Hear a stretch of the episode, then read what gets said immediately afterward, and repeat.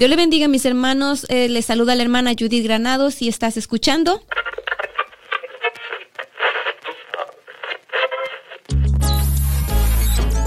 Radio Restauración. Radio Restauración ha sido producido por la Iglesia Restauración, ubicada en 5720 de la Taylor Avenue en Mount Pleasant, Wisconsin, USA. Pastores Amilcar y Mayra Cardona.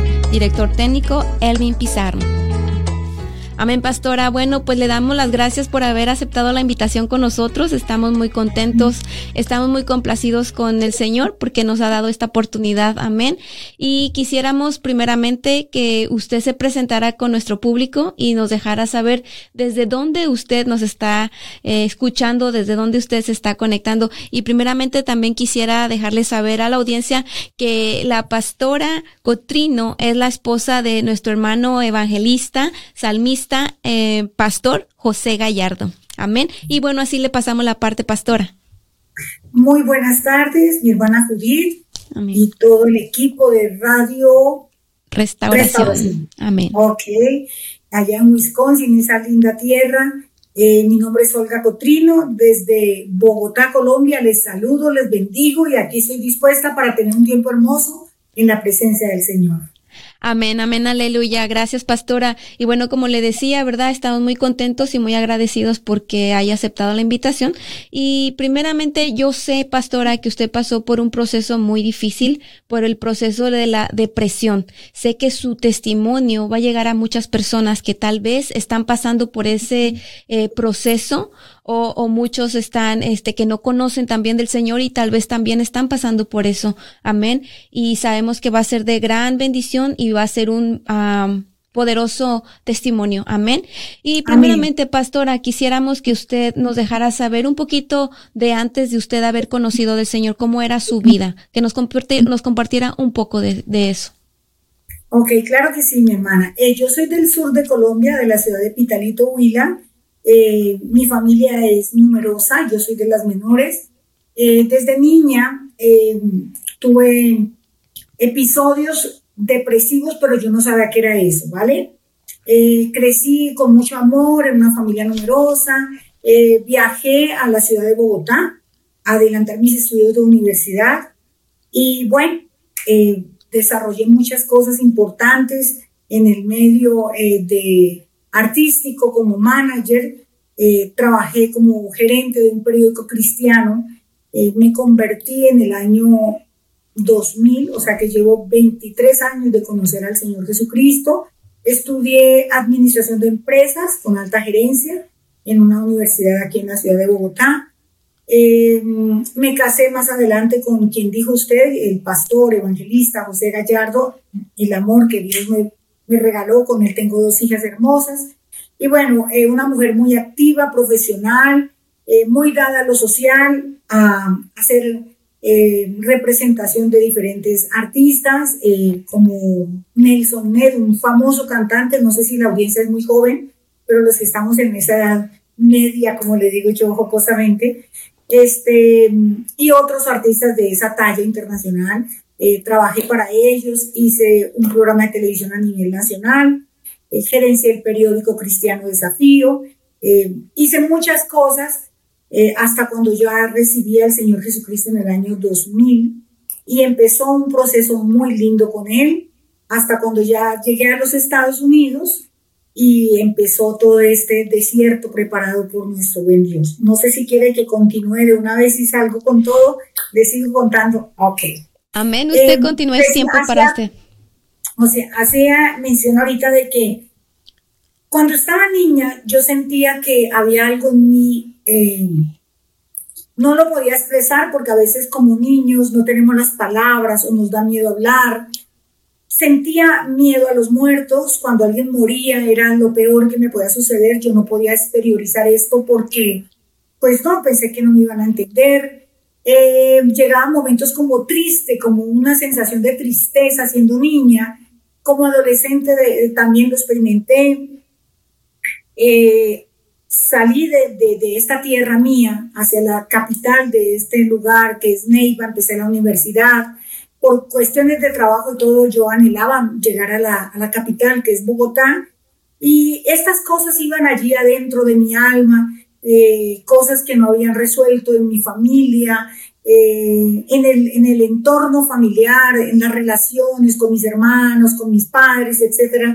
Cosas que, que si no se superan, eh, pues a la postre va a, a desencadenar en, una crisis emocional, etcétera. estando acá en la ciudad de Bogotá, adelantando mis estudios, soñaba, tenía muchos planes, muy dada a, a trabajar en, este tipo de, con este tipo de personas famosas, reconocidas, queriendo siempre hacer un trabajo para ellos, abriendo camino, tocando puertas, y así fácilmente me di a conocer en el medio del arte, hice exposiciones de pintura con algunos famosos maestros de mi tierra, eh, hice muchas cosas hasta cuando me gradué y yo le pedí de grado al Señor cuando terminé mi universidad que me regalara a mi esposo. Era el regalo más grande que yo me podía dar porque pues ya quería organizar mi vida, ya tenía una carrera, había logrado muchas cosas. Eh, y el Señor tan bueno en ese tiempo, ya me estaban predicando del Señor. Eh, una artista muy conocida en este país eh, asistió a una iglesia, ella me invitó. Ah, fuimos, pero yo venía de ese mundo vacío, de mucha rumba, mucha fiesta, eh, muchas cosas vanas que el mundo nos ofrece, que pensamos que ya lo logramos, que estamos completos, todo, pero el vacío existencial que traía de niña, un problema que no había resuelto, ahí estaba. Nadie lo sabía, solo Dios y yo. Y bueno, no podía enfrentarlo porque no conocía el amor del Señor. Me invitaron a esta iglesia, yo era muy orgullosa, exageradamente orgullosa, muy vanidosa. Eh, yo medía a la gente por su apariencia física, su estatus social, cosas así. Así es que era muy difícil para poder creer lo del Evangelio porque me parecía que eso era para gente como que no, no, no estaba en una capacidad intelectual, ¿cierto? Como la que supuestamente yo tenía. Y con esa soberbia, esas cosas acepté como para quitarme encima a la persona, bueno, calmarle su, su insistencia.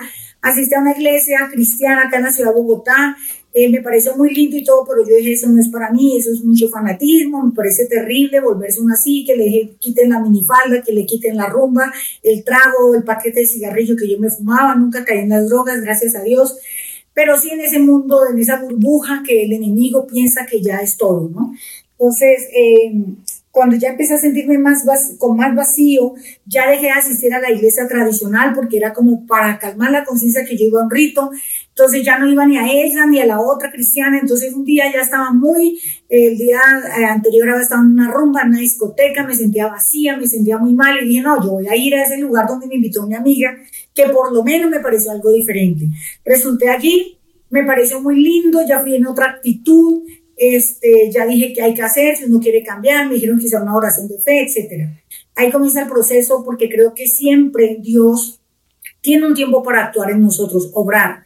Y la semilla quedó y aunque yo me le hacía al Señor como que no, de lejitos, Él empezó a tratar conmigo, etcétera, hasta cuando ya eh, comencé a gerenciar el periódico Cristiano Desafío, un periódico muy conocido a nivel nacional, Allí hacía mi trabajo, eh, trabajaba con Alex Campos, era el mensajero del periódico, con gente de esa época que estaba haciendo una labor muy linda evangelística. Estando en esa fue que conocí a mi esposo cuando ya terminé mi carrera y me fui a los Estados Unidos.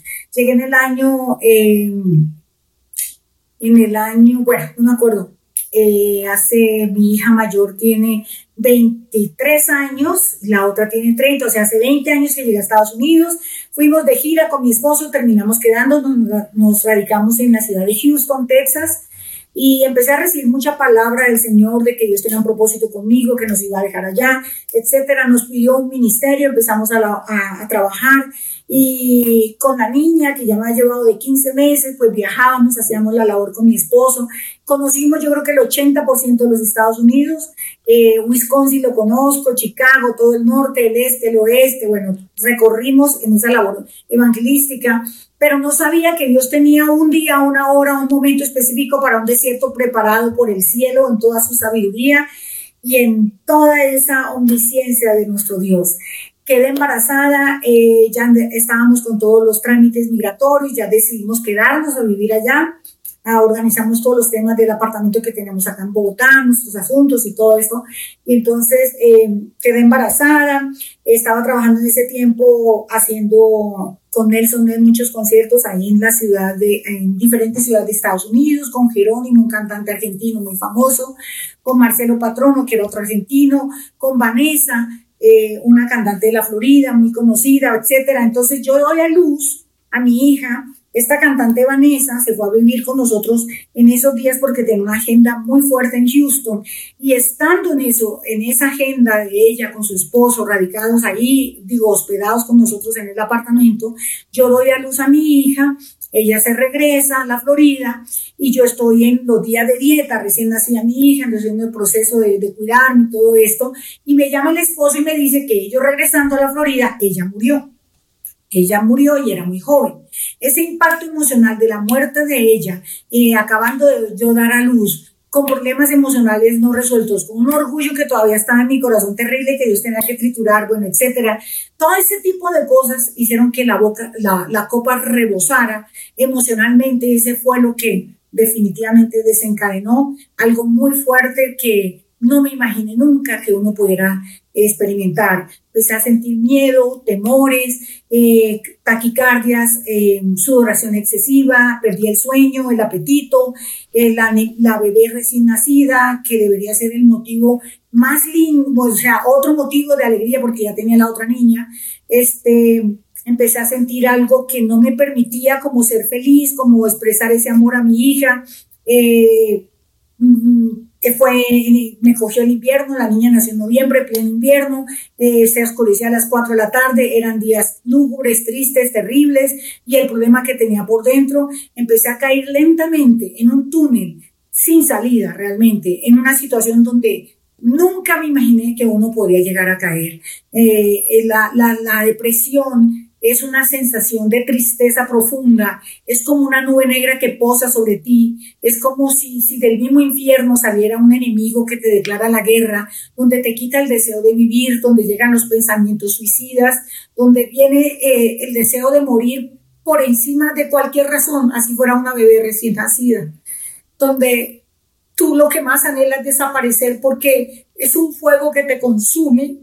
Yo eh, caí en esto, eh, bueno, no sabía qué era. Mi esposo tiene una gira en la Florida, él me dijo, mami, presentemos la niña eh, como lo manda la escritura, la presentamos al Señor y hagamos la gira, que eso con el viaje se le va a quitar. Yo creí que sí, pero, pero él no sabía ni dimensionaba lo que yo estaba sufriendo. Entonces llegamos a la Florida, hicimos la gira, yo en la carretera me sentí muy mal, viajamos en carro desde Houston, un viaje muy largo por todo el Freeway 10, llegamos a la Florida, me acordé que había un pastor que era psicólogo, lo llamé y, y él me atendió entonces él me dijo, me valoró y me dijo, mira, yo veo que tú tienes un desorden muy fuerte, estás entrando en una depresión postparto, la tienes muy marcada, tienes una crisis de pánico por la muerte de tu amiga, una ansiedad muy fuerte y tienes que cuidarte porque tú sabes que lo de la mente es muy delicado y, y hay muchas personas que han terminado en esquizofrenia, cosas así. Y yo me sorprendí porque un pastor nombrarme eso, una mujer nerviosa como yo me encontré en ese momento, pues fue la tapa fue las palabras que Satanás empezó a usar para perseguirme, para atemorizarme y para decirme que mi mente la iba a perder completamente. Entonces, eh, Pastora, una pregunta nada más. Entonces usted nos está diciendo que cuando usted aceptó a Jesucristo y lo conoció, todavía usted estaba padeciendo de, ese síntoma, de, de, esa enfermedad. Todavía tenía unos cuadros desde niña de una tristeza que es algo que uno no se puede explicar, que no es de que estás triste porque perdiste un examen en el colegio o porque no tiene algo, sino que es algo como más profundo, ¿verdad? O sea, que habían como rasgos depresivos desde niña, pero yo nunca lo pude exteriorizar, nunca dije que tenía, nadie me, me, me explicó qué era, nadie me atendió, no se lo dije a mi mami, pensé que no había confianza como para decirle esto a un hermano, a un familiar, etcétera. Entonces, muchas cosas habían. Yo creo que eh, Dios es tan sabio que cuando Él quiere limpiar nuestro corazón, cuando Él tiene un propósito con nosotros, cuando Él quiere hacer una obra preciosa, Él se vale de muchas cosas y Él permitió este momento tan especial para mi vida como fue que llegara una niña a mi hogar, una hijita más tuviera mi vientre, una criatura que iba a traer mucha felicidad, pero, pero así son las cosas de Dios. La depresión postparto es, es, algo tan terrible, porque cuando yo tuve a la niña, la médica me dijo, la pediatra me dijo, eh, tenga cuidado porque te puedes empezar a sentir mal, eso lo dicen allá en Estados Unidos, y, y llama de una vez a emergencia si llegas a sentir que estás deprimida. Entonces yo no sabía que eso era realidad, solo cuando empecé a sentirlo.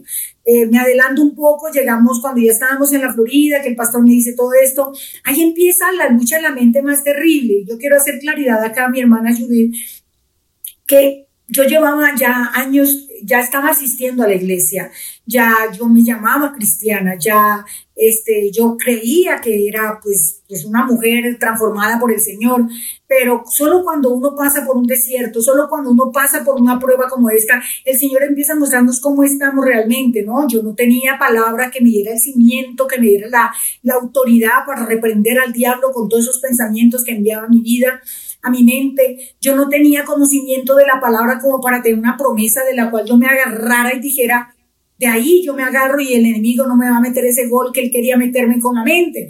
Entonces yo no estaba perdiendo la mente, yo no estaba mal, pero yo caí en una, eh, dicen los psicólogos que es un síndrome que se llama la despersonalización. No es que tú dejas de ser persona ni que te sientes, sino que te sientes rara. Siente que como que tú no eres tú, como que necesitas pellizcarte, sentirte que eres tú, una cosa fea. Pero no era ni demencia, ni esquizofrenia, ni nada lo que supuestamente eh, este hombre, eh, no sé por qué, yo no sé por qué me habló de esa manera, siendo un siervo, siendo un psicólogo, etcétera, pero bueno, todo ayuda para bien.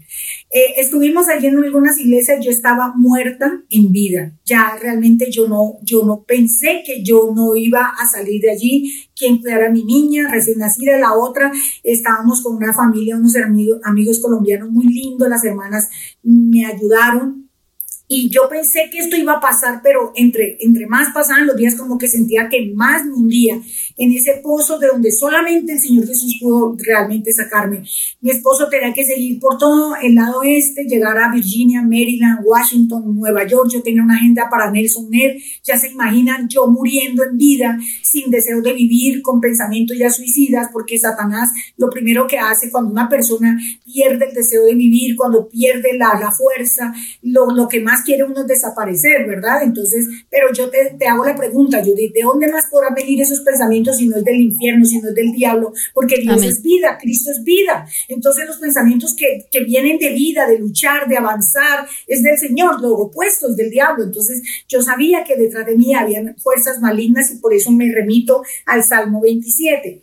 Dice así la palabra del Señor, Jehová es mi luz y mi salvación, ¿de quién temeré? Jehová es la fortaleza de mi vida, ¿de quién he de atemorizarme? Cuando se juntaron contra mí los malignos, mis angustiadores y mis enemigos para comer mis carnes, ellos tropezaron y cayeron, ¿verdad? Y voy a seguir en la medida que voy contando mi testimonio, porque este es el, este es el salmo que Dios me regaló para yo presentar eh, cuando me invitan a predicar, a compartir en las mujeres el testimonio sobre la depresión postparto. Entonces, eso mira que dice la palabra a través del, del salmista David, dice, malignos, angustiadores y enemigos. Yo creo que se juntaron los tres, los tres tipos de malos esos y se vinieron contra mí. De tal forma que llegamos a Nueva York y empecé a caer, hermana Judith, en una situación que con palabras es muy difícil eh, hacerme entender. Llegamos con una pastora, ella decía, pero ¿qué te pasa? Reacciona. Lastimosamente, eh, el que no ha vivido esto no sabe cómo atender a una persona enferma con depresión. Entonces me decía, pero sacúdete, ¿dónde está la fe? Eh, adelante, mira, no sé qué, pero tengo una bebé recién nacido, tengo otra de tres años y un esposo con una agenda que tiene que cumplir y yo que no estoy sirviendo para nada, sino para causarle a él tristeza y angustia. Él se metió en un ayuno larguísimo, él no hallaba qué hacer, cómo orar, cómo clamarle a Dios pero más me hundía, más me hundía.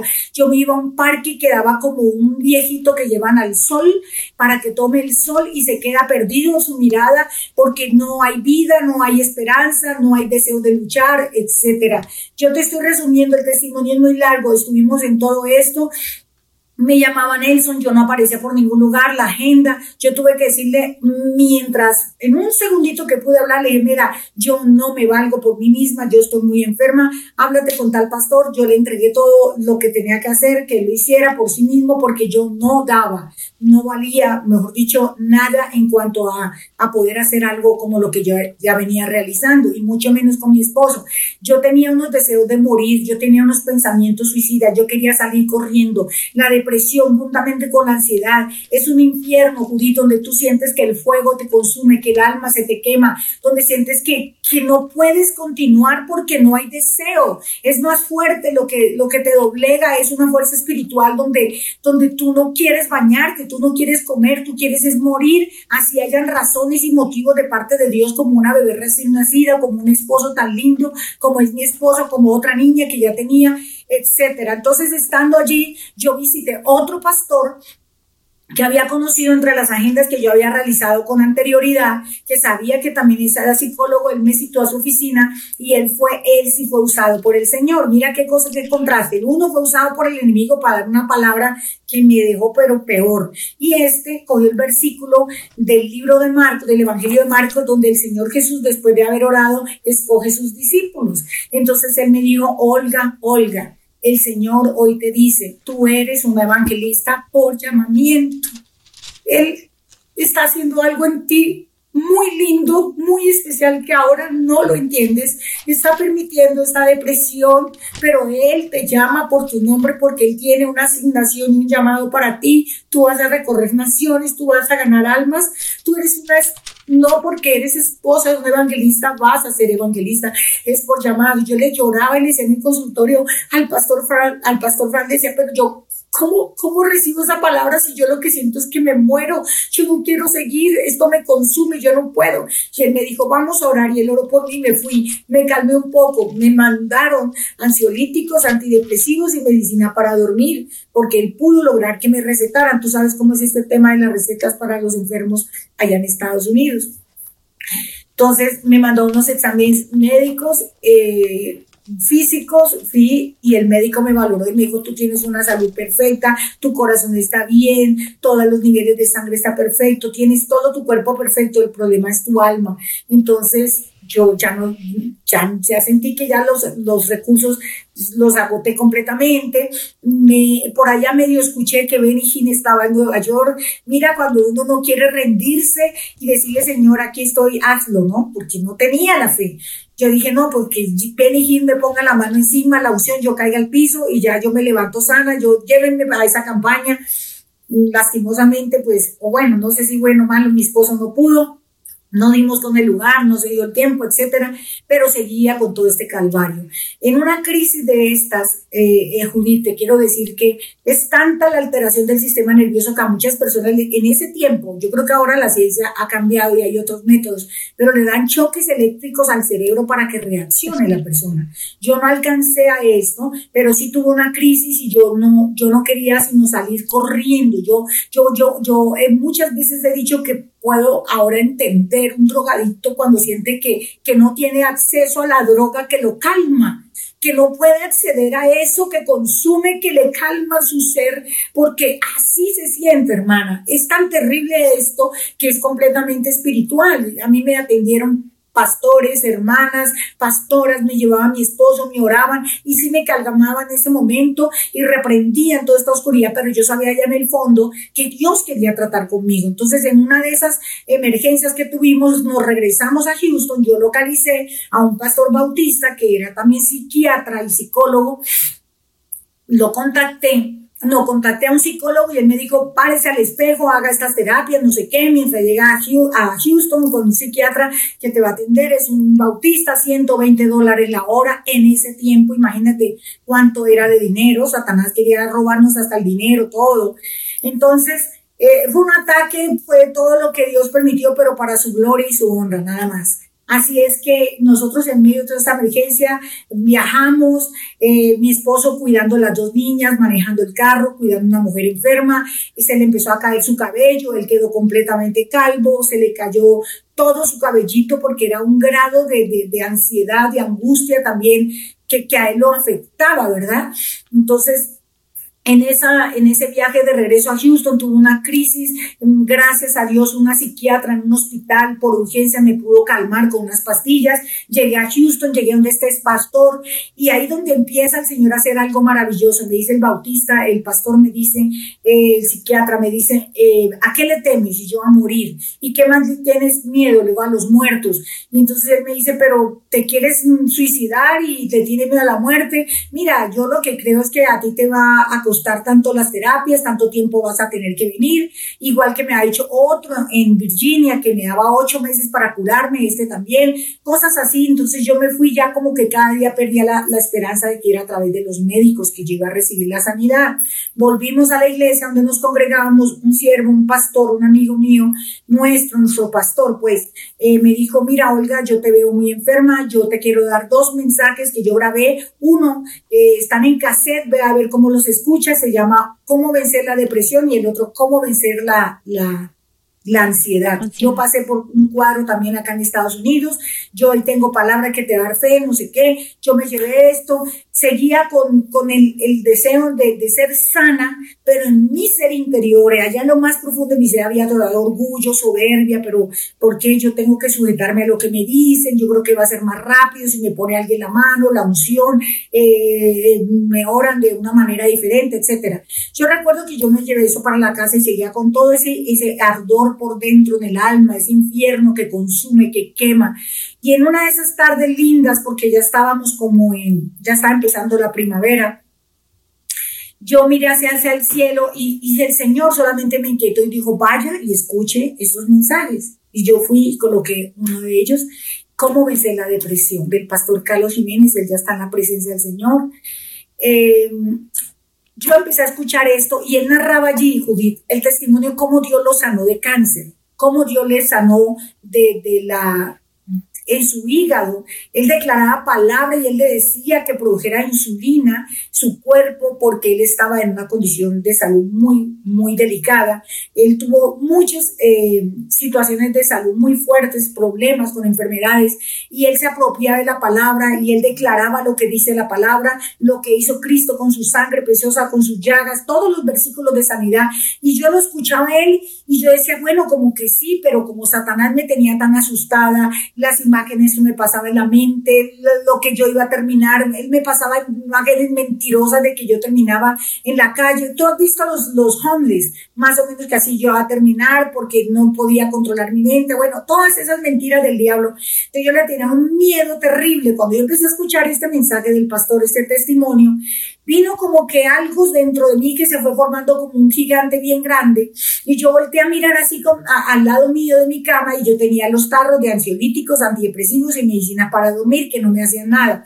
Pero bueno, cuando ya terminó el testimonio, yo cogí un papel y un lápiz porque como le tenía miedo a Satanás, entonces yo escribí la fecha y yo dije, Señor, hoy yo declaro que yo recibo sanidad como el pastor Carlos Jiménez, tú eres el mismo de él, el mismo Dios que él ha tenido, yo creo en ti, yo hoy le digo a Satanás que, pero escrito, no porque no me atreví a orar ni a declararlo, yo hoy escribo que él no tiene poder sobre mí, que yo soy sana, porque en todo mi ser recibo ese toque de sanidad y voy a, en este momento, a declarar esa sanidad en el nombre de Jesús. Hice un documento como una carta Dios, lo que sea, y fui en un acto de fe porque fue Dios el que me dio, cogí los medicamentos y fui los boté al sanitario y dije, Señor, entonces ahí fue donde yo caí de rodillas, me fui, me postré y dije, Señor, aquí estoy.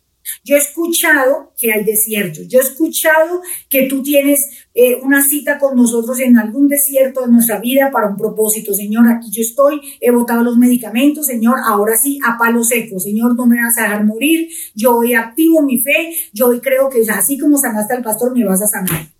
Yo no podía orar en ese momento porque como estaba tan amedrentada, tan bajoneada por el enemigo, todo. Entonces yo decidí al día siguiente levantarme muy temprano y me fui a la habitación donde había estado durmiendo mi amiga, la que había muerto, la que con su muerte había despertado todos estos temores y miedos y todas esas luchas que yo tenía. Y yo fui a entrar allí y el diablo me decía, no, pero la va a ver, se va a aparecer o la va a asustar, etcétera. Todas estas mentiras del enemigo, yo las vencí, doblé mis rodillas y me metí con el Señor. Ese día me dio Isaías 54, donde dice que no me iba a dejar. Mira lo que dice Isaías 54.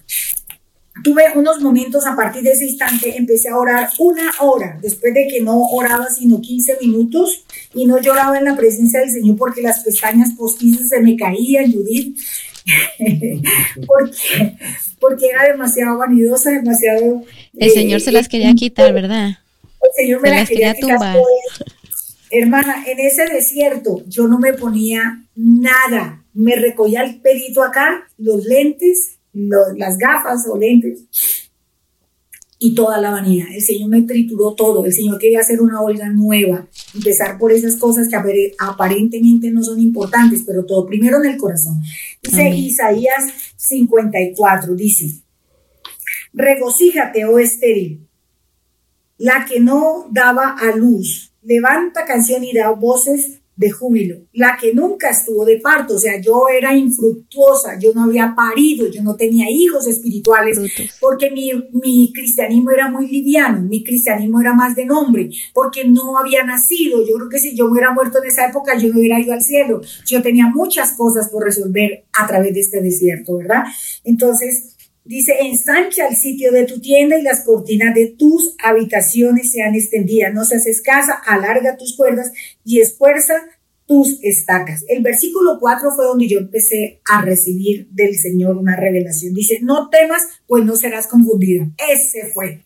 Ahí fue que le dije a Satanás, no voy a ser confundida, o mi mente no va a ser confundida, mi mente va a ser guardada. Y ahí, con ese versículo, empezó el Señor a traer fe a mi vida porque yo no tenía. Dice, y no te avergüences porque no serás afrentada, sino que te olvidarás de la vergüenza de tu juventud y de la afrenta de tu viudez no tendrás más memoria. Por un momento, dice, te abandoné, pero te recogeré con grandes misericordias. Con un poco de ira escondí mi rostro de ti por un momento, pero con misericordia eterna tendré compasión de ti. Estos versículos cuando yo empiezo a orar, hermana, entro en una dimensión espiritual que yo nunca me imaginé que existiera. Después de orar 15 minutos, de crear mis pestañas postizas que no se me cayeron, mi maquillaje, de vivir en esa mentira de que lloraba cuando no, empecé a derramar mi corazón delante de la presencia del Señor. Empecé a entrar en una relación pero íntima con el que era mi Señor. Y empecé a disfrutar de esta presencia, cogí papel y lápiz, el Señor empezó a darme estos versículos, darme palabra, pasaba una hora, dos horas y tres horas hermana, orando. Que tanto pensé que algo me estaba pasando, ahí sí, pero, pero tanto orar. O sea, el Señor me levantó a interceder por las naciones, el Señor me ponía a orar por enfermos, el Señor. Y en una de esas yo le dije, Satanás, te voy a dar por donde más te duele. Si yo tengo el llamado evangelista y tú eres el que te lleva las almas al infierno, pues yo voy a evitar que te las lleves, te las voy a arrebatar en el nombre de Jesús y voy a empezar a salir a las calles, hermana. Todo esto es un proceso que fue todo guiado por el Espíritu Santo. Él le decía a mi esposo, vámonos a las calles con las niñas chiquiticas como están, pero vámonos porque hay almas por alcanzar. Y nos íbamos debajo de los puentes donde llegan los que le llaman mojados, que son las personas inmigrantes que cruzan el río Bravo en México y pasan allá. Habían salvadoreños, centroamericanos de todas las naciones.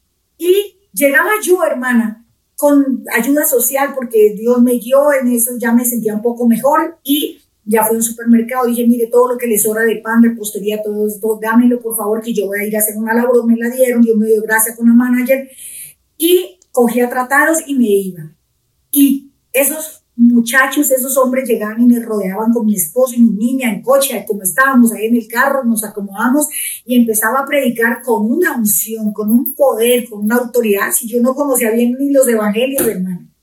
Qué vergüenza pero ahí estaba el Espíritu Santo. Y me empezó a formar en eso de ir a las calles y hacía el llamado. Y cuando hacía el llamado eso eran grupos, yo le dije, Señor, me voy a ganar un alma mínima, te voy a entregar, Señor Jesucristo porque ya entendí para qué tú me estás permitiendo esto, porque la me mostró lo orgullosa, lo soberbia, lo mentirosa, lo, lo, lo, lo envidiosa, todos los problemas del alma, todo, él me mostraba en estos momentos de intimidad en su presencia, mi niñez, cómo fue, por qué yo tenía esos temores, por qué no había solucionado con mi familia muchos temas, con mis padres, la vergüenza que sentía de ellos, el orgullo, el, hacer acepción de personas, tantas cosas, hermana. Él ahí me pulió, me empezó a, hacer cosas, una cirugía preciosa en mi corazón y al mismo tiempo ahí me formando en cómo ganar las almas. Entonces, mi, mi, el ministerio, el púlpito mío era en las calles, era feliz. Entonces empecé a hacer un listado y decía que un alma para Cristo diaria, no, eran 10 por día. 5, 8, 20, y eso tenía un listado, hermanita, eso era el tesoro más grande. Entonces ponía almas alcanzadas por el Señor Jesús y el año. Todos los días empecé a salir, hermano, porque dije que todos los días le iba a ganar almas para el Señor. Así el Señor me llamó. Eh, cuando vio que yo estaba haciendo esta labor, resulta que íbamos a las iglesias y le decían a mi esposo, hermano Gallardo, no predique, que predique su esposa porque el Espíritu nos muestra que ella tiene algo para contarnos. Así fue como el Señor, después de que yo le hice agenda a otros, Él empezó a hacer mi agenda. Él mismo, mi amado Jesús, empezó a llevarme a muchas iglesias, recuerdo en Las Vegas, en una iglesia Asamblea de Dios, miles había.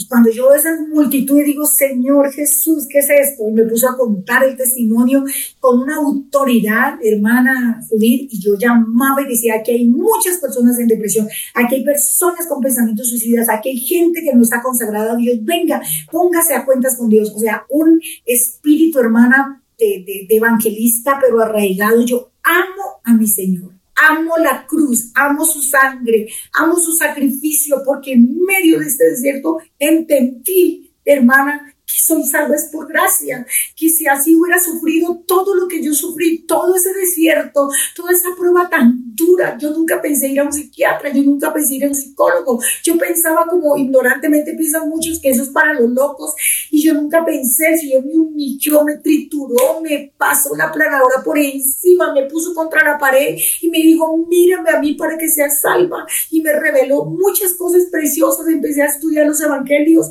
me reveló cosas hermosas, y yo amo la redención. Yo no puedo predicar un mensaje si no incluyo la cruz. Yo no puedo predicar un mensaje si no incluyo a Jesús naciendo, muriendo, resucitando y prometiendo venir por su iglesia. Y yo amo, amo, hermana, predicar, amo las almas, me duelen las almas. Y el Señor me llamó y confirmé con el paso de los años en todos estos lugares y países, naciones donde Él me ha llevado juntamente con mi esposo a predicar a las mujeres, a decirle hay esperanza. La palabra de Dios es la única medicina, mi hermana Julieta. Ahí no estuvo nadie, ahí no estuvo un psicólogo, ellos solamente me cobraban, era por horas nada más. Ahí cuando yo empecé a ver que el Señor con nueva misericordia me despertaba cada mañana, que, que mi esperanza estaba en Él, los versículos se hicieron en mi carne, la palabra llegó a mí, se, se metió, se, se apoderó de mí, el poder de esa palabra que es espíritu, que es vida, que es verdad, las promesas de Dios, porque si Dios prometió que Él me sanó, que en sus llagas benditas me hizo sana, que llevó toda enfermedad, de la mente, del alma, del corazón, del cuerpo, yo estoy sana. Satanás cuando iba a predicar me decía por un oído, me decía el mentiroso, todavía estás enferma, porque yo no, yo no fui curada de una sola vez. ¿Y saben por qué, Judith? Porque yo tan atrevida fui que yo como vi esto tan lindo, yo flotaba en el espíritu, yo entré en una dimensión tan gloriosa que yo esto es muy lindo, Señor, si tú quieres continuar el proceso, yo no lo voy a interrumpir, quítame esto cuando tú quieras, pero yo no lo quiero interrumpir, pues el Señor me tomó muy en serio la palabra y yo seguía enferma, yo seguía sintiéndome mal, pero sin medicamentos, porque empecé a consumir era la palabra. Sentía que si no consumía la palabra de Dios me moría porque era la que me calmaba el alma. Entonces tenía radio, dormía con radio, mensajes, testimonios, estudio bíblico, me metí, devoraba la palabra, la leí toda de tapa a tapa, empecé a estudiar los evangelios, me metía en todas esas escenas del Señor y su ministerio público. O sea, me llamó para gloria y honra y por su gracia divina, hoy puedo decir, porque Él me amó tanto, que me evitó que yo muriera realmente, que, que yo pereciera. Tuve en muchas oportunidades eh, estuve en peligro, pero el Señor me libró de ellos porque Él tenía un propósito. He ido a muchos lugares con mi esposa, ahora tenemos un ministerio muy hermoso, Él predica, yo, eh, Él canta, perdón, yo predico o hacemos lo mismo en diferentes conferencias, seminarios, eventos para mujeres. Ahora tengo una gira para ir a México, tengo mucha agenda para la gloria y la obra del Señor Jesucristo como en ocho ciudades para ir a ministrar mujeres, para ir a decir, hay esperanza, la depresión no te va a derribar.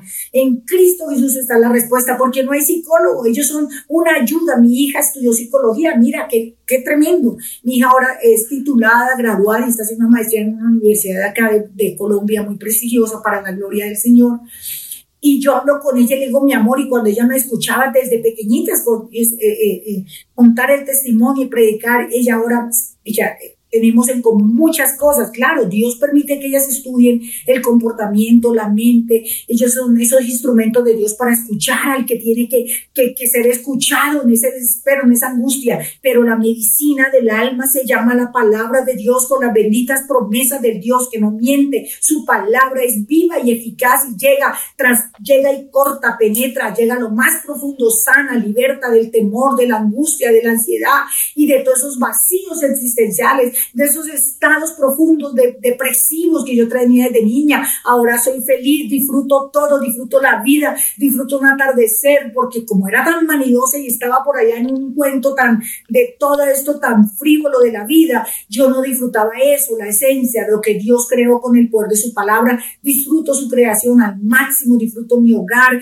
me gusta la decoración, disfruto todo lo elegante, lo bello, decoro una casa, hago trabajos, me muevo en eso, me muevo en predicar la palabra, en ayudar, en levantar, en animar y decir, mujer, vamos adelante. Las mujeres fuimos creadas con un propósito sublime, Dios es bueno, nunca nos va a dejar porque ahí no hay un desierto que nos derribe ni una prueba que nos deja ahí. El Señor siempre lo que permite que atravesemos es con un propósito. En la noche oscura del alma el Señor se me apareció y me ayudó y me dio la esperanza de que había un lindo amanecer y en ese amanecer y en esa primavera estoy viviendo y seguiré viviendo creyendo que el Señor nos lleva de gloria en gloria y de victoria en victoria, porque lo he disfrutado. Han pasado muchas pruebas después de esa, muchos ataques del diablo. El diablo me ha aborrecido con todo su ser porque yo he ido a ganar las almas, le he entregado a mi rey, a mi salvador, a mi Cristo Jesús, muchas almas. En muchos lugares se te las he entregado, Señor, para que haga la obra en ellos. Y me voy, lanzo la red con mi esposo, predico, hago lo que tengo que hacer,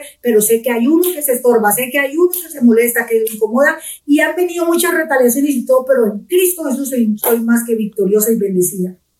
Amén, pastora.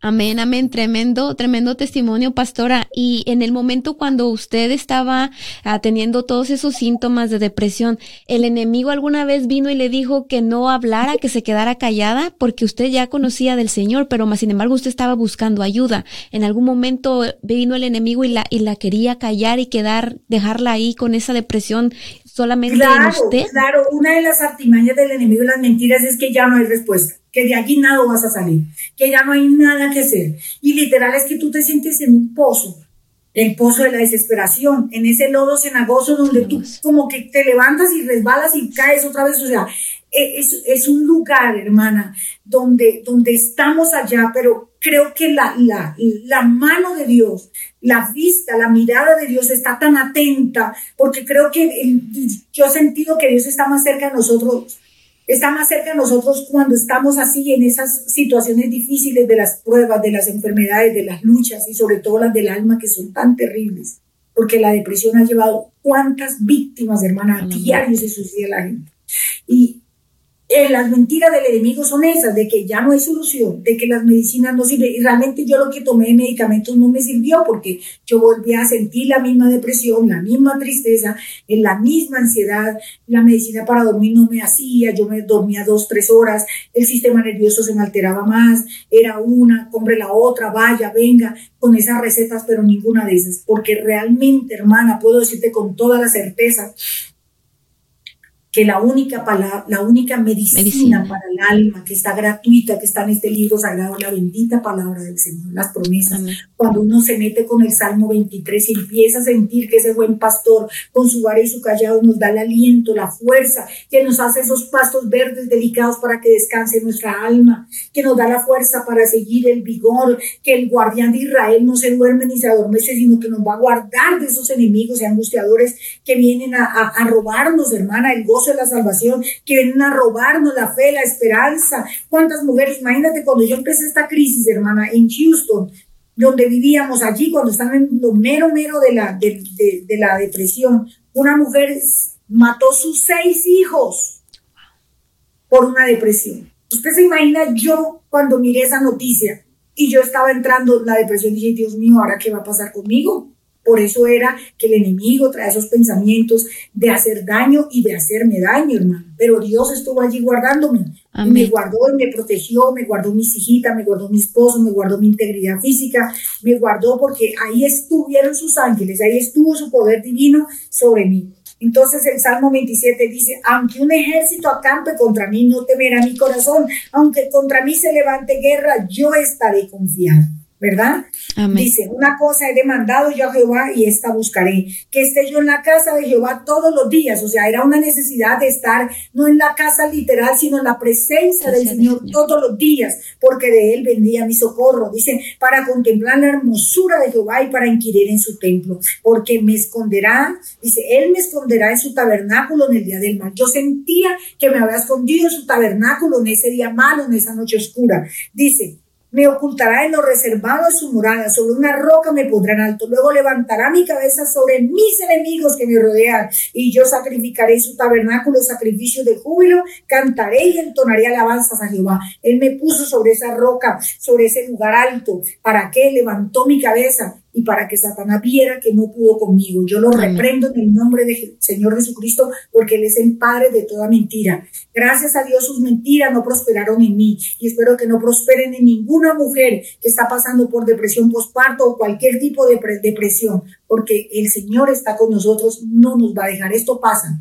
Esto pasa así como la larga noche que parece que no ya va a pasar porque está difícil, una larga noche. Siempre llega el amanecer. Siempre hay victoria en Cristo Jesús. Amén. Amén, amén, pastora. ¿Y sabe por qué mencionaba? Porque eh, gracias a Dios usted podía pedir ayuda no, no se avergonzaba, usted sentía la necesidad y pedía ayuda, pero lo digo porque habrá personas que están pasando por esta situación y porque ellos ya están yendo a la iglesia, porque ellos ya conocen del Señor, tal vez ahí viene el enemigo y le dice, cállate, no digas nada, porque qué van a pensar de ti, qué van a decir de ti. Entonces esto es para que las mujeres, personas que nos están escuchando, tengan esa, ese problema, que estén pasando por una situación, cualquiera que sea, no se detengan, tienen que buscar ayuda y depender del Señor y más que nada buscar la ayuda del Señor directamente.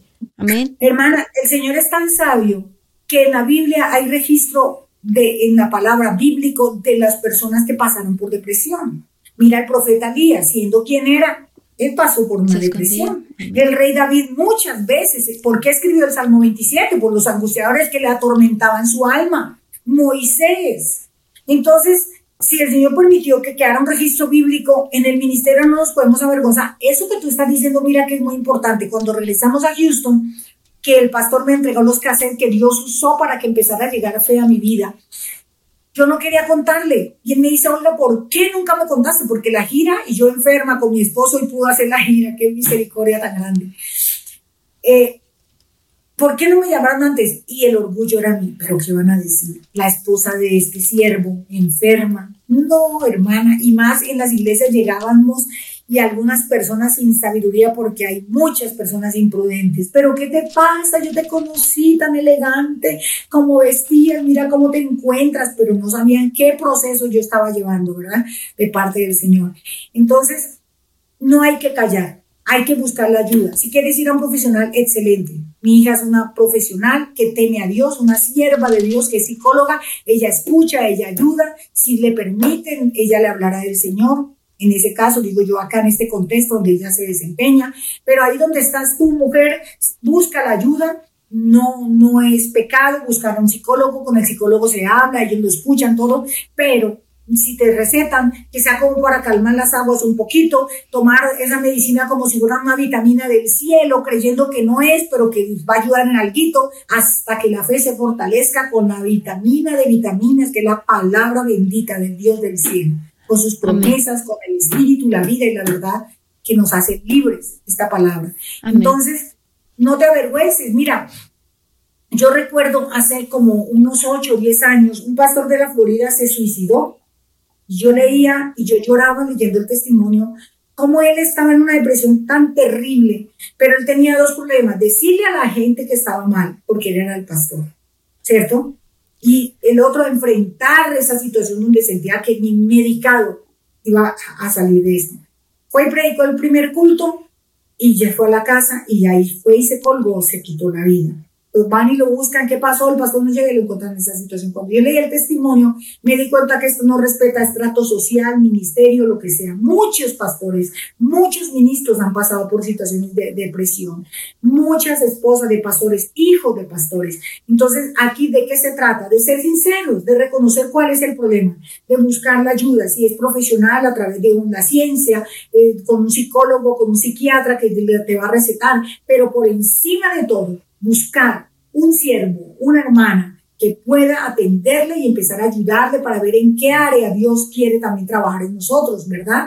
A veces dicen, a mí me decían que era descompensación del cerebro por, por el embarazo, la depresión posparto, porque lo mío fue literalmente por el posparto.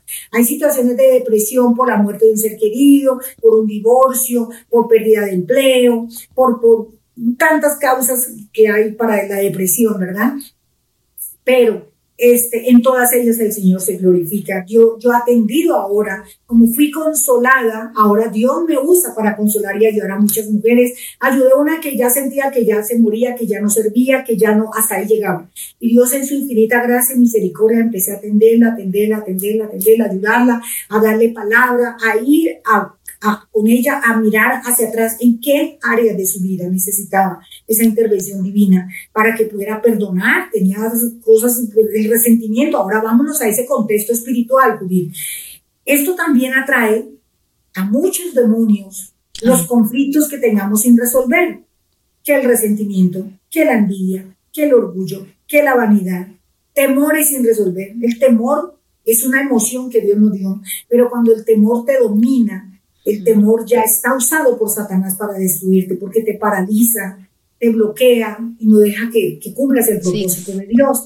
Entonces, eh, cuando tiene resentimiento con el cónyuge, con el esposo, que no perdona a sus hijos, cuando hay horas de la carne, la ira es una puerta abierta para esto. Esa ira que no se controla, esa, ese tipo de cosas, de emociones. Eh, Satanás está listo para usar todo esto, entonces feliz él aprovecha eso y viene y enferma. Y después trae la condenación y después trae la querer decir, venga, quítese la vida mejor. Y se han suicidado hasta muchas personas creyentes. Entonces, ¿vamos a juzgar? No. Vamos a ir más bien a ayudar a todo aquel que está empezando a sentirse extraño. ¿Cuáles son los síntomas, diría yo, para ir cerrando este, este, este testimonio? Que te empieces a sentir extraño. Es como cuando como yo siempre lo he escrito así, es como una sombra negra que viene y tú quieres sentirte bien, pero como que no puede, como que te domina una emoción, un pensamiento, un recuerdo. Cuando empiezas a sentir que tu sueño se altera, cuando empiezas a sentir que el sistema nervioso está alterado, palpitaciones excesivas, sudoración, cuando empiezas a sentir que, que, hay, que, que no haya la paz que como hijo de Dios debemos experimentar, ¿cierto? Y si no eres cristiano y estás escuchando en este momento, y no tienes al Espíritu de Dios en ti, si no has eh, entrado en esa relación íntima con el Señor, con el Dios que te creó, pues es, el momento para que soluciones esos problemas, el gran, más grande problema de todos, que es el pecado, para que el Señor lo perdone, para que seas lavada con la sangre de Cristo Jesús, el Cordero de Dios, y puedas entrar en un tiempo donde dependas de ese Dios de amor, dependa de su gracia dependa de esa misericordia para ir en ese proceso, avanzando en esa recuperación. He visto a muchas mujeres salir de esa situación, muchas, para la gloria y la honra del Señor Jesucristo. He contado el testimonio muchas veces, yo hablo rápido y lo quiero contar rapidísimo, pero bueno, eh, alguna vez terminé en una radio muy reconocida acá el testimonio y me estaban llamando no sé cuántas mujeres. Ya varias ya con el intento suicida, ya muchas y sirviendo en la iglesia, ¿cómo te parece?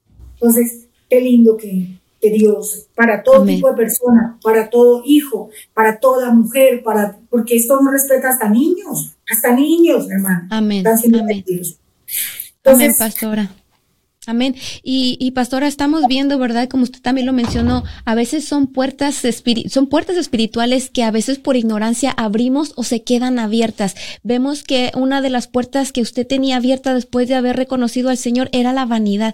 Vemos cómo Dios no la soltó y Dios la fue limpiando y Dios la quería guiar por el camino para darle la sanidad, la respuesta, que era la palabra. Y usted buscaba por otro lado por esa necesidad que estaba teniendo. Si me permite, pastora, quisiera leer porque queremos recomendarle a los pastores, evangelistas, salmistas, hermano cristiano que ya conociste del Señor, si estás pasando por esa depresión, no, no te preocupes que en, en Cristo hay solución. No, no te quedes callado, busca la ayuda. Esto sucede, esto pasa en la vida de nosotros, no importa si sea líder, no importa si sea pastor. Amén. Lo importante es buscar la sanidad de tu alma, la sanidad de tu espíritu, buscar ayuda en, en, en Cristo, en Jesús, en Dios, que dice la palabra, ¿verdad? Que uh, primero pongámoslo a Él en todas las cosas y las demás cosas van a venir, ¿verdad? Eh, por añadidura. Lo digo porque me recuerda cuando usted dijo que las pestañas se le caían, todo, porque lo que estaba en su corazoncito primeramente era la vanidad. Pero ¿qué pasó? Que cuando el Señor sacó todo eso, ahora usted imagina, usted se ve hermosa, se ve bella, usted no va a dejar de arreglarse por eso, pero vemos que ahora la vanidad está fuera de su vida. Así es, eh, así es. El, el, el, el rey David, vemos el rey David como también él pasó por ese proceso. Y me gustaría leer en Salmo, Salmo 55, dice la palabra del Señor, eh, Salmo 55, 4, dice, mi corazón está dolorido dentro de mí y terrores de muerte sobre mí han caído. El 5 dice, temor y temblor vinieron sobre mí y terror me ha cubierto. Y en el versículo 3 nos dice, ¿por qué le pasaba esto al rey David? Siendo el rey David, que dice la palabra de Dios que él vivía bajo, conforme al corazón de Jesús. Amén. Y el versículo 3 nos dice, a causa de la voz del enemigo, por la opresión del impío, porque sobre mí echaron iniquidad y con furor me persiguen. Dice, causa de la voz del enemigo. Tengamos mucho cuidado. Ahí está, qué bonito que lo que tú estás diciendo. Perdona, mi hermana Judith. Amén. La voz del enemigo. ¿Dónde habla el enemigo? Diríamos al oído, ¿cierto? Pero es a la mente. mente. Entonces, si no vamos a Filipenses, los que ya conocen del Señor, las mujeres que me escuchan, y pasamos por el filtro de la palabra, si es verdadero lo que estoy pensando, si es honesto, si es justo, si es puro, si tiene virtud alguna, si es algo digno de alabanza, en eso pienso, no, lo demás lo desecho. Entonces es un filtro porque todo pensamiento te lleva a una emoción y toda emoción te lleva a una reacción. Entonces, si no controlamos todo este proceso a través de la palabra del Señor, la mente, donde dice el, el salmista David que el enemigo estaba atormentándole allí con esas voces, con esos dardos, todos estamos expuestos y la, la, vida cristiana es una vida de fe, es diaria, es una batalla diaria. Hoy vencimos, mañana tenemos que otra vez coger, depender de esa gracia divina, de las armas espirituales que tenemos, vencer en el nombre de Jesús, reprendiendo toda fuerza maligna, empezando la propia mente, porque aquí es la batalla, hermano. Amén. Cuando viene un pensamiento, quítate la vida. Ya, ya, ya, Satanás está siendo muy atrevido, yo tengo que llegar y pasarlo por la palabra, ¿cómo así? ¿De dónde viene esto? ¿Quién me está hablando? Dios. Exacto.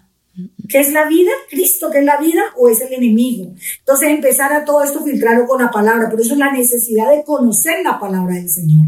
La necesidad de intimar más con el Señor.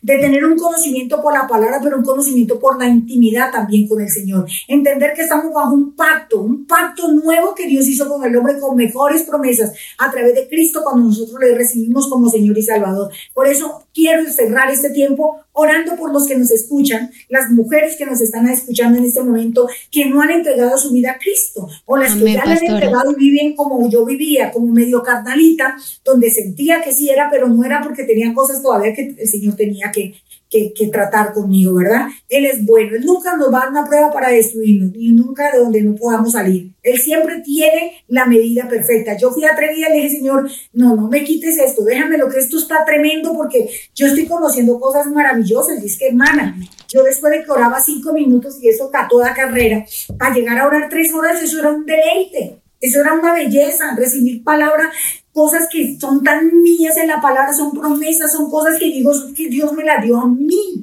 de donde salieron mensajes, donde salieron predicaciones, eso es un tesoro. Entonces yo le dije al Señor, pero Él, es soberano, Él sabe cómo te quita esto, cómo te ayuda a pasar, pero dejemos que el, el proceso lo termine bien, para no interrumpir. Amén. Amén. Amén, amén. Pastora, eh, como lo decía Pablo, Pablo se lo decía a los Corintios, dice eh, en el segunda de Corintios capítulo 11 versículo 3 dice, pero temo que como la serpiente con su astucia entre, engañó a Eva, vuestros sentidos sean de alguna manera extraviados de la, de la sincera fidelidad de Cristo. Dice que Pablo hablaba a los Corintios y les decía que él tenía miedo, que así como el Satanás, que el Señor lo reprenda, engañó a Eva, amén, disfrazado de serpiente, tenía temor de que así los fueran engañados a ellos, a nosotros, ¿verdad? A nosotros los... Pero fíjate, de, ahí de esa porción, mira qué lindo, el Espíritu está guiándonos a las dos definitivamente. Amén.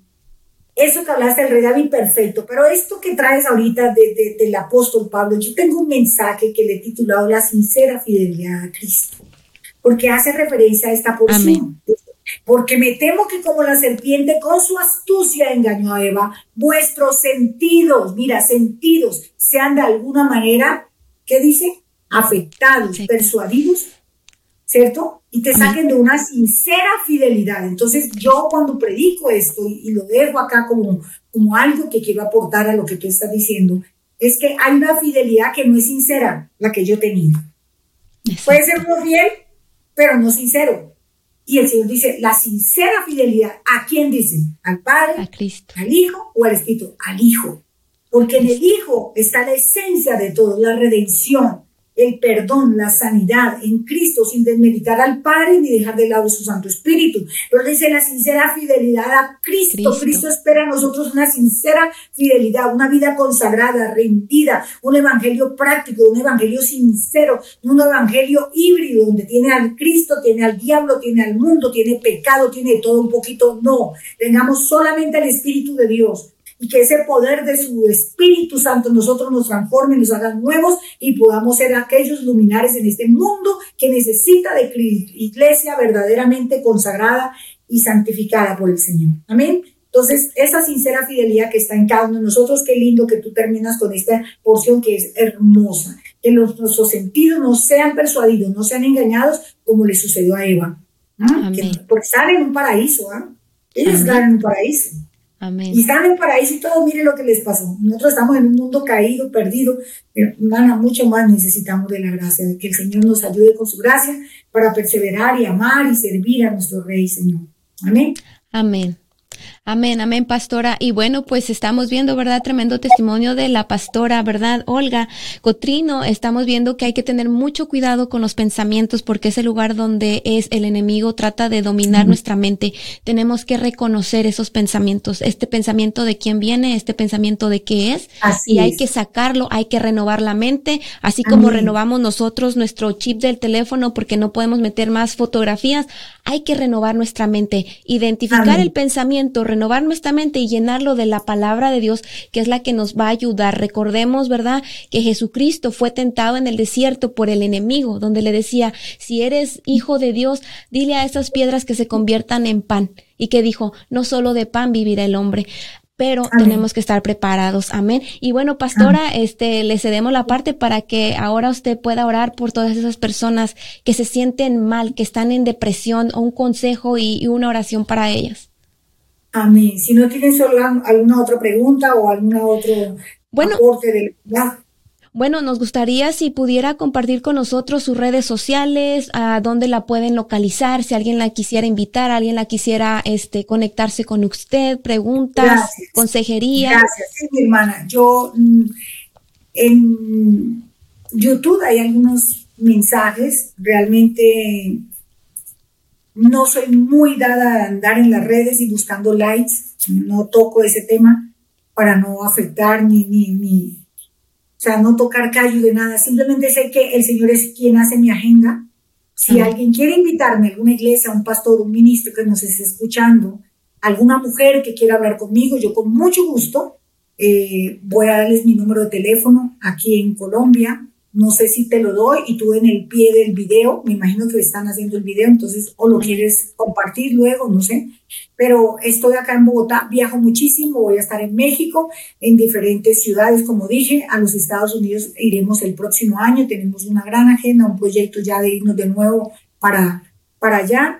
Eh, tengo en YouTube algunos mensajes como Olga Cotrino Evangelista, ¿cierto? Más que todo el Facebook de mi esposo, José Gallardo, es donde se comparten algunas cosas mías, pero mi testimonio sí lo tengo grabado en memoria, eh, lo llevaré en gira en cada lugar, espero que las mujeres lo puedan adquirir en una memoria sintetizado, esto que he compartido, que es muy largo, me daría mucho tiempo compartir con detalles, pero lo, espero que haya sido por lo menos lo más importante que haya quedado en el corazón de los oyentes. Amén. Em, oremos entonces, hermana, vamos a orar. Padre, te damos gracias, Señor, por este tiempo. Tú eres bello, Señor. Tú has puesto en el corazón de mi hermana Judith eh, eh, que me llamara, que, que pudiéramos hacer este contacto para hoy día, en esta tarde, Señor, estar compartiendo esto tan precioso y tan valioso, Señor, que tú has usado como un instrumento de bendición para llevarle fe y esperanza a tantas personas, Señor, que han pasado por depresión, que están pasando por depresión, que están comenzando en un cuadro depresivo, Señor, allí, Señor, donde sienten que nadie les puede entender, que no hay palabras para expresar lo que se siente, Padre. Yo creo que tu poder, Señor, puede llegar ahora mismo, Señor, Padre Santo, y tocar, Señor, con ese poder de tu presencia, la mente, el alma, las emociones, los sentimientos, a esos problemas, Señor, que están aquejando a muchas, Señor, que están robando la fe, la esperanza, Señor amado. Yo bendigo a mis hermanas, a mis hermanos y Padre Santo, como iglesia, declaro, Señor, que somos beneficiarios del pacto eterno, del pacto de la sangre de Cristo Jesús, que somos beneficiarios de tu palabra, Señor, con todas tus promesas, Señor, que son sí y amén tus promesas que son vida, que dan esperanza, que dan fe para continuar, Señor, que somos beneficiarios del propósito, del plan y de tu voluntad perfecta para con cada uno de nosotros, Señor, que somos beneficiarios del poder de esa sangre bendita que fue derramada por ti, Señor, con tanto amor, con tanto sufrimiento, pero con tanta pasión para traer esa sanidad completa a la mente, al alma, a las emociones, llegar al cuerpo y obrar, Señor, esos milagros. Por eso somos beneficiarios de este pacto de sangre y de esta sangre, Señor, que ahora mismo yo invoco, Señor, y declaro, Señor, que llega para sacar, Señor, a muchas personas de estos estados mentales depresivos, de todas estas situaciones donde Satanás, el Padre, la mentira, les está engañando y les está diciendo que se quiten la vida. Yo reprendo en el nombre de Jesús a ese espíritu de muerte. Yo reprendo al espíritu de depresión, de angustia, de ansiedad, de temor, de opresión, de la tiniebla y declaro vida, desato vida sobre todo aquel que nos escucha, que nos escuchará luego, Señor.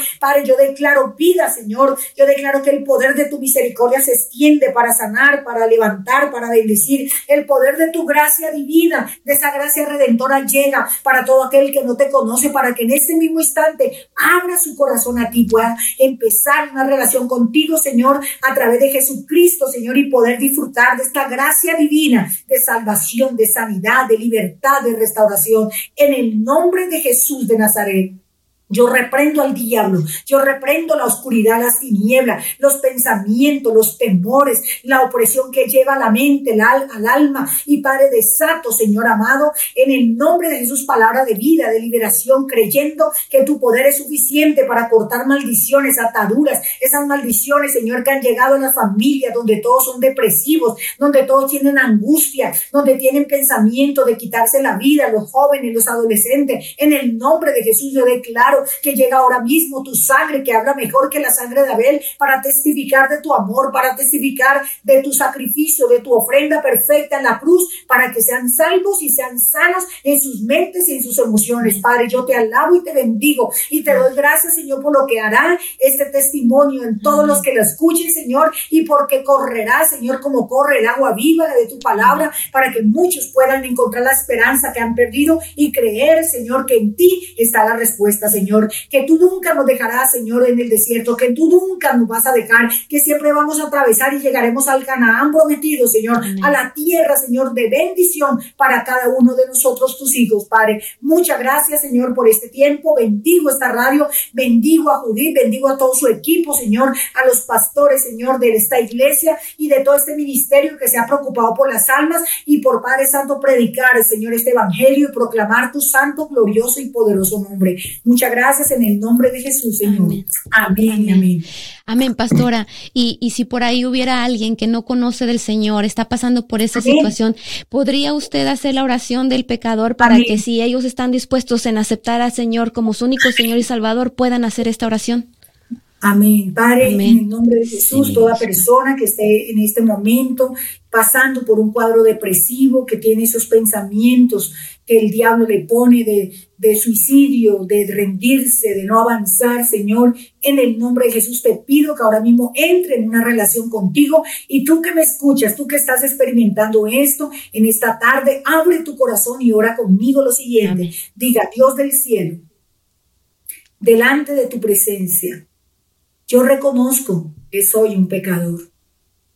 Me arrepiento de toda mi maldad y te pido que la sangre que derramó tu santo Hijo Jesucristo en esa cruz, esa sangre me lave, esa sangre me limpie y me haga una nueva criatura.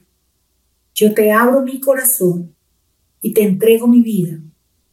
Te acepto y te recibo como mi Señor y mi Salvador. Séllame con tu Espíritu Santo para conocer toda tu verdad y escribe mi nombre en el libro de la vida para cuando yo muera pueda disfrutar contigo en la eternidad. Gracias Señor Jesús.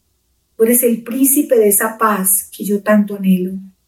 Tú eres el Cristo vivo y resucitado. Tú no eres una religión. Tú eres salvación y vida eterna. Yo te recibo ahora mismo te doy muchas gracias por tu obra redentora. Amén y amén. Yo bendigo todas estas almas, Señor. Yo declaro en Cristo Jesús, mi Padre amado, que esta oración, Señor, la han recibido, la harán muchas personas, Señor. Que de esta manera también tu reino se extiende, Señor.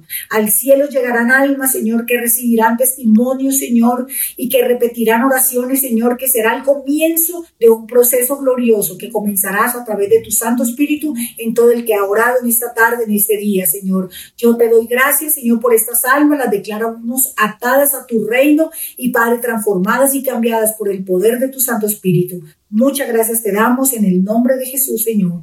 Amén y amén. Amén, aleluya, gloria a Dios. Pues ahí lo vimos, mis hermanos, amigos. Perdón, pastora.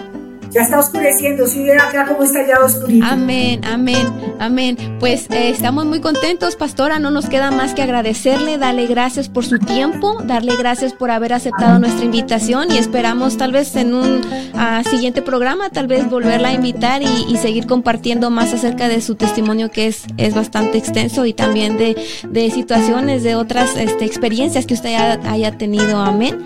y bueno, pues... Pues amigos, hermanos, eh, nos despedimos. Ah, esto fue Radio Restauración.